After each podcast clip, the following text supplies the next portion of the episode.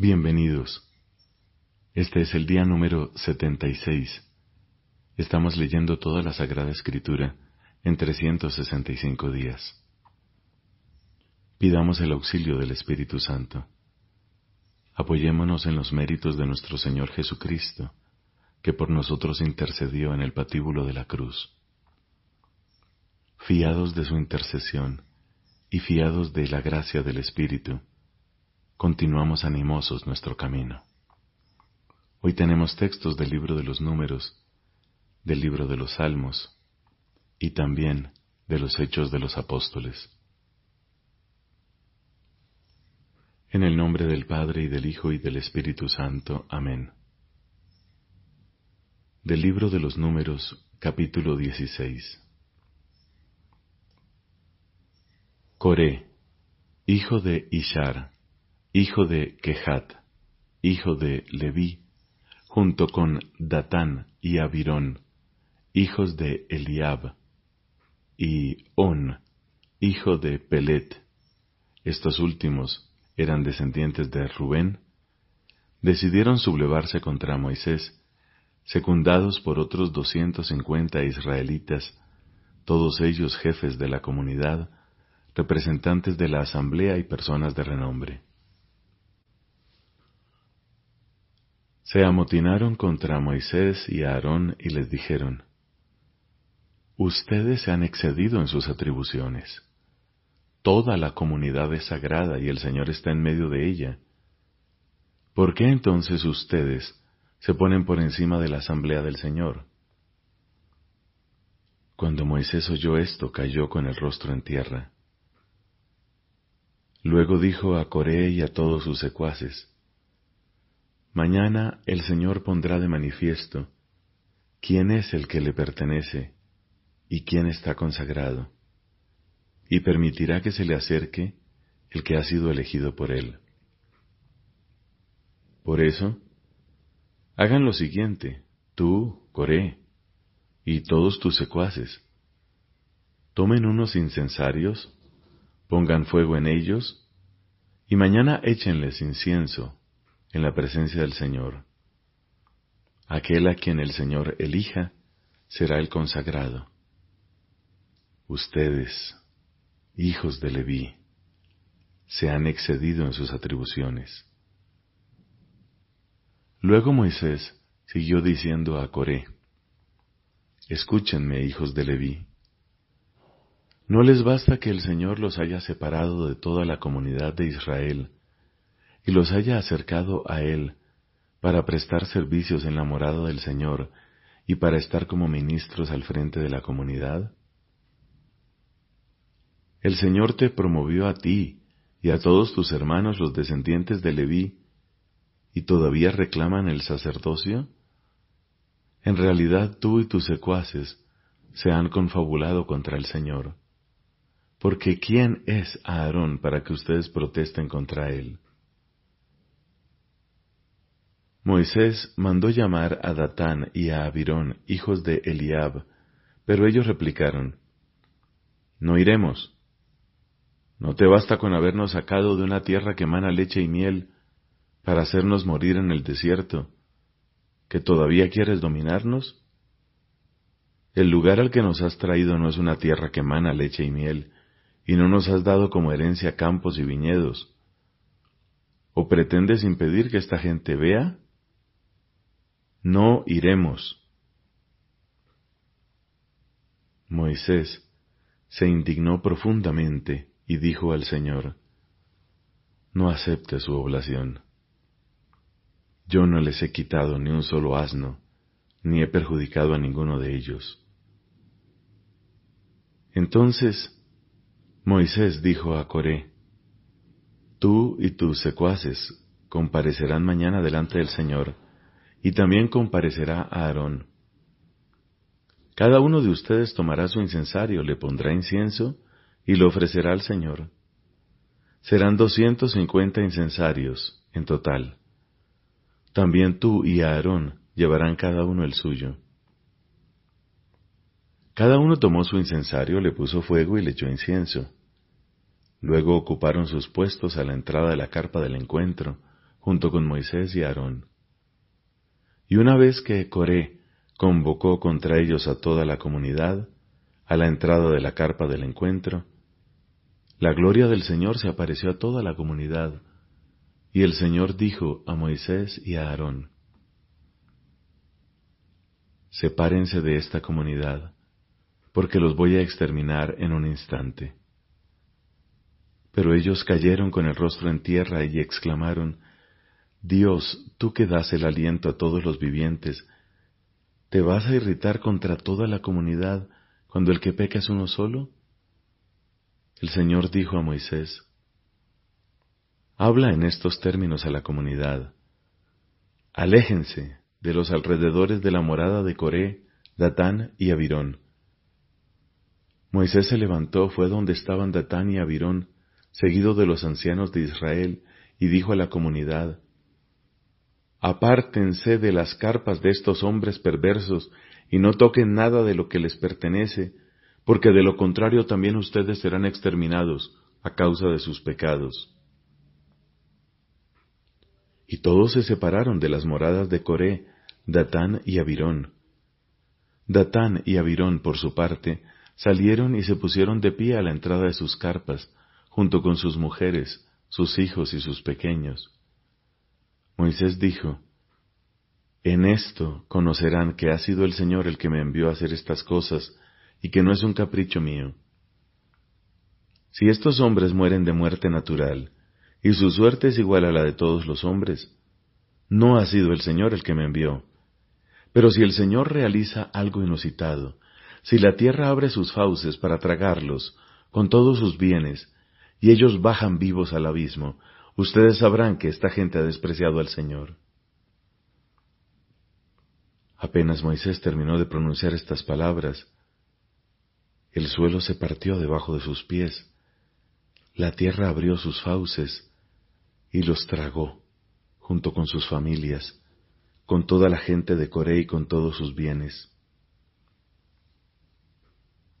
Ellos bajaron vivos al abismo con todo lo que les pertenecía. La tierra los cubrió y desaparecieron de en medio de la asamblea. Al oír sus gritos, todos los israelitas que estaban cerca de ellos huyeron diciendo, que no nos trague la tierra. Luego bajó fuego del Señor y consumió a los doscientos cincuenta hombres que habían ofrecido incienso. El Señor dijo a Moisés, Manda a Eleazar, hijo del sacerdote Aarón, que retire los incensarios de en medio de las brasas y que desparrame el fuego en otra parte porque esos incensarios han sido santificados. Retiren los incensarios de aquellos que murieron por haber pecado, y hagan con ellos láminas de metal para recubrir el altar, porque al ser usados para ofrecer incienso delante del Señor, quedaron santificados. Así servirán de signo para los israelitas. El sacerdote Eleazar tomó los incensarios de bronce que habían usado para la ofrenda los que murieron carbonizados, y los mandó martillar hasta convertirlos en láminas para recubrir el altar. Estas debían recordar a los israelitas que ningún extraño, alguien que no fuera descendiente de Aarón, podía atreverse a ofrecer incienso delante del Señor, a fin de no correr la misma suerte que Coré y sus secuaces según lo había predicho el Señor por medio de Moisés. Al día siguiente, toda la comunidad de los israelitas protestó contra Moisés y Aarón diciendo, Ustedes han provocado una mortandad en el pueblo del Señor. Como la comunidad se amotinaba contra ellos, Moisés y Aarón se volvieron hacia la carpa del encuentro, y vieron que la nube la cubría, y que la gloria del Señor se había aparecido. Entonces fueron a la carpa del encuentro, y cuando estuvieron frente a ella, el Señor dijo a Moisés, Apártense de esta comunidad, porque la voy a exterminar en un instante. Ellos cayeron con el rostro en tierra, y Moisés dijo a Aarón, Toma el incensario, coloca en él fuego del altar y echa el incienso. Enseguida ve a donde está la comunidad y practica el rito de expiación en favor de ellos, porque la ira del Señor se ha desatado y ha comenzado la plaga. Aarón tomó el incensario, como se lo había mandado Moisés, y fue corriendo a ponerse en medio de la asamblea, donde ya había comenzado la plaga. Luego se quedó de pie entre los muertos y los vivos, y cesó la plaga. Los muertos a causa de la plaga fueron catorce mil setecientos, sin contar los que ya habían muerto a causa de Coré. Entonces Aarón volvió a la entrada de la carpa del encuentro, donde estaba Moisés, porque la plaga ya había cesado. Y el Señor dijo a Moisés, Manda a los israelitas que todos los jefes de las familias patriarcales te entreguen cada uno una vara. Deberán ser dos en total. Tú escribirás el nombre de cada uno en su propia vara. Y en la de Leví escribirás el nombre de Aarón, porque tendrá que haber una sola vara por cada jefe de familia. Luego las pondrás en la carpa del encuentro, delante del arca del testimonio, donde yo me encuentro con ustedes. La vara del hombre que yo elija florecerá, y así acallaré las incesantes protestas que los israelitas levantan contra ustedes. Moisés transmitió esta orden a los israelitas y todos los jefes de las familias patriarcales le entregaron una vara cada uno. Eran doce en total. Entre ellas estaba la vara de Aarón. Moisés las depositó delante del Señor en la carpa del testimonio. Y al día siguiente, cuando fue a la carpa del testimonio, la vara de Aarón, correspondiente a la familia de Leví, estaba florecida. Había dado brotes, flores y almendros. Entonces Moisés sacó de la presencia del Señor todas las varas y las presentó a los israelitas. Ellos las identificaron y cada uno recuperó la suya. Luego el Señor dijo a Moisés, Vuelve a colocar la vara de Aarón delante del arca del testimonio como un signo para los rebeldes. Así alejarás de mí sus protestas y no serán castigados con la muerte. Moisés hizo exactamente lo que el Señor le había ordenado.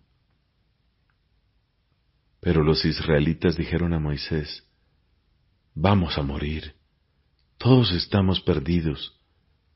El que se acerque a la morada del Señor morirá. ¿Tendrá que morir hasta el último de nosotros? Palabra de Dios. Te alabamos, Señor. Salmo número 78, versículos del 1 al 35. Poema de Asaf. Pueblo mío, escucha mi enseñanza, presta atención a las palabras de mi boca. Yo voy a recitar un poema, a revelar enigmas del pasado. Lo que hemos oído y aprendido, lo que nos contaron nuestros padres, no queremos ocultarlo a nuestros hijos, lo narraremos a la próxima generación. Son las glorias del Señor y su poder, las maravillas que Él realizó. Él dio una norma a Jacob, estableció una ley en Israel, y ordenó a nuestros padres enseñar estas cosas a sus hijos. Así las aprenderán las generaciones futuras y los hijos que nacerán después, y podrán contarlas a sus propios hijos para que pongan su confianza en Dios, para que no se olviden de sus proezas y observen sus mandamientos. Así no serán como sus padres, una raza obstinada y rebelde, una raza de corazón inconstante y de espíritu infiel a Dios, como los arqueros de la tribu de Efraín, que retrocedieron en el momento del combate. Ellos no mantuvieron su alianza con Dios, Se negaron a seguir su ley, olvidaron sus proezas y las maravillas que les hizo ver, cuando hizo prodigios a la vista de sus padres, en la tierra de Egipto, en los campos de Tanis. Abrió el mar para darles paso y contuvo las aguas como un dique. De día los guiaba con la nube, y de noche con el resplandor del fuego. Partió las rocas en el desierto y les dio de beber a raudales. Sacó manantiales del peñasco, hizo correr las aguas como ríos. Pero volvieron a pecar contra él y a rebelarse contra el Altísimo en el desierto. Tentaron a Dios en sus corazones pidiendo comida a su antojo. Hablaron contra Dios diciendo, ¿acaso tiene Dios poder suficiente para preparar una mesa en el desierto? Es verdad que cuando golpeó la roca brotó el agua y desbordaron los torrentes, pero ¿podrá también darnos pan y abastecer de carne a su pueblo? El Señor, al oírlos, se indignó, y un fuego se encendió contra Jacob. Su enojo se alzó contra Israel porque no creyeron en Dios, ni confiaron en su auxilio. Entonces mandó a las nubes en lo alto, y abrió las compuertas del cielo hizo llover sobre ellos el maná. Les dio como alimento un trigo celestial. Todos comieron pan de ángeles. Les dio comida hasta saciarlos. Hizo soplar desde el cielo el viento del este. Atrajo con su poder el viento del sur. Hizo llover sobre ellos carne como polvo y pájaros como arena del mar.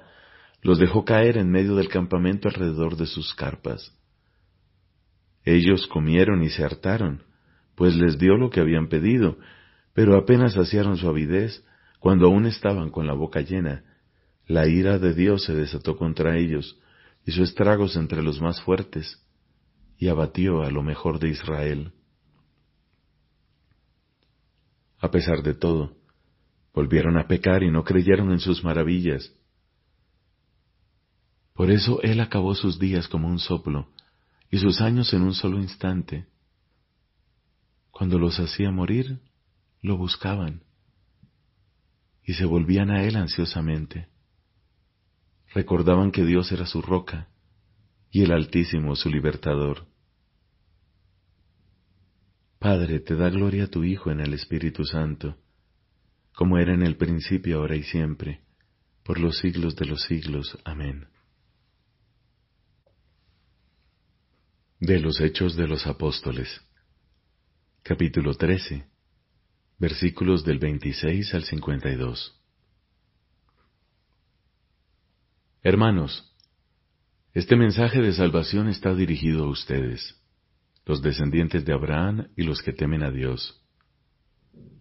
En efecto, la gente de Jerusalén y sus jefes no reconocieron a Jesús, ni entendieron las palabras de los profetas que se leen cada sábado pero las cumplieron sin saberlo, condenando a Jesús. Aunque no encontraron nada en él que mereciera la muerte, pidieron a Pilato que lo condenara. Después de cumplir todo lo que estaba escrito de él, lo bajaron del patíbulo y lo pusieron en el sepulcro. Pero Dios lo resucitó de entre los muertos, y durante un tiempo se apareció a los que habían subido con él de Galilea a Jerusalén, los mismos que ahora son sus testigos delante del pueblo. Y nosotros les anunciamos a ustedes esta buena noticia.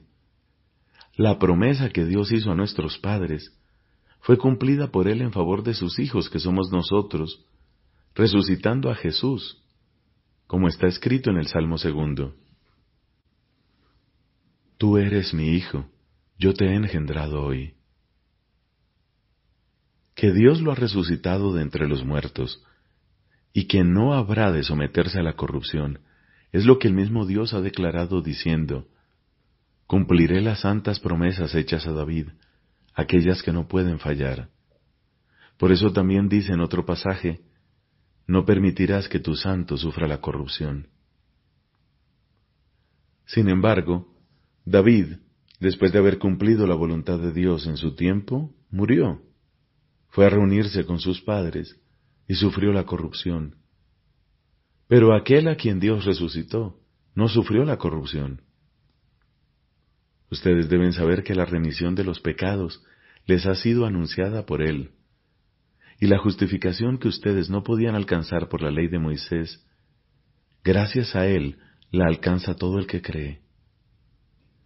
Tengan cuidado de que no les suceda lo que dijeron los profetas. Ustedes los que desprecian, llénense de estupor y ocúltense, porque en estos días voy a realizar algo que si alguien lo contara no lo podrían creer. A la salida, les pidieron que retomaran el mismo tema el sábado siguiente. Cuando se disolvió la asamblea, muchos judíos y prosélitos que adoraban a Dios siguieron a Pablo y a Bernabé. Estos conversaban con ellos, exhortándolos a permanecer fieles a la gracia de Dios. Casi toda la ciudad se reunió el sábado siguiente para escuchar la palabra de Dios. Al ver esa multitud, los judíos se llenaron de envidia y con injurias contradecían las palabras de Pablo.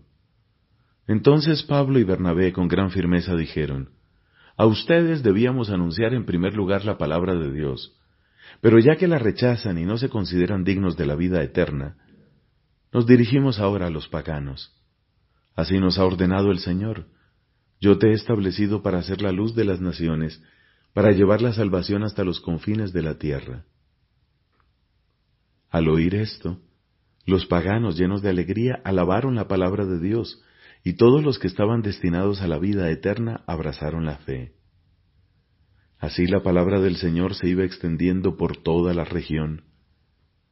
Pero los judíos instigaron a unas mujeres piadosas, que pertenecían a la aristocracia y a los principales de la ciudad, provocando una persecución contra Pablo y Bernabé, y los echaron de su territorio.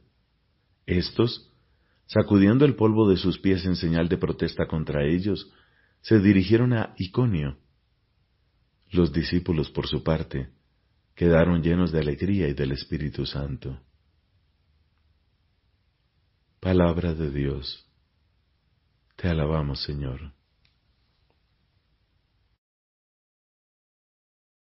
Jesucristo padeció bajo el poder de Poncio Pilato fue crucificado, muerto y sepultado.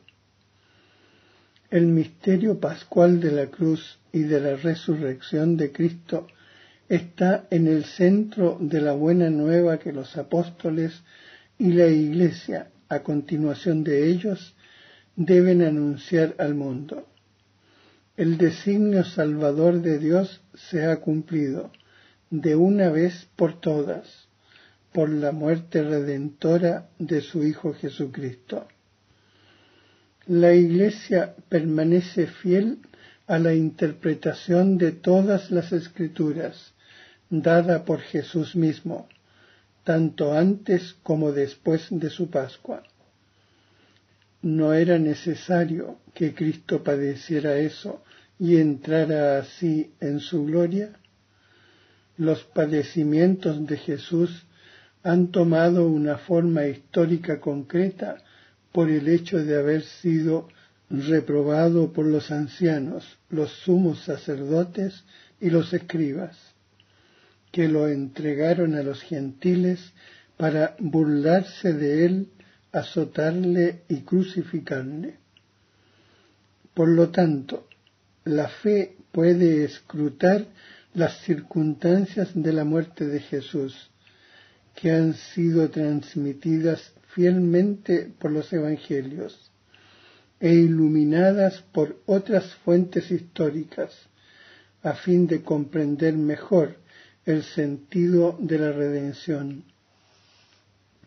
Desde los comienzos del ministerio público de Jesús, fariseos y partidarios de Herodes, junto con sacerdotes y escribas, se pusieron de acuerdo para perderle por algunas de sus obras, expulsión de demonios, perdón de los pecados, curación en sábado, interpretación original de los preceptos de pureza de la ley, familiaridad con los publicanos y los pecadores públicos, Jesús apareció a algunos malintencionados sospechoso de posesión diabólica. Se le acusa de blasfemo y de falso profetismo, crímenes religiosos que la ley castigaba con pena de muerte a pedradas. Muchas de las obras y de las palabras de Jesús han sido, pues, un signo de contradicción para las autoridades religiosas de Jerusalén, aquellas a las que el Evangelio de San Juan denomina con frecuencia los judíos, más incluso que a la generalidad del pueblo de Dios. Ciertamente sus relaciones con los fariseos no fueron solamente polémicas, fueron unos fariseos los que le previnieron del peligro que corría. Jesús alaba a algunos de ellos como al escriba y como varias veces en y come varias veces en casa de fariseos. Jesús confirma doctrinas sostenidas por esta élite religiosa del pueblo de Dios, la resurrección de los muertos.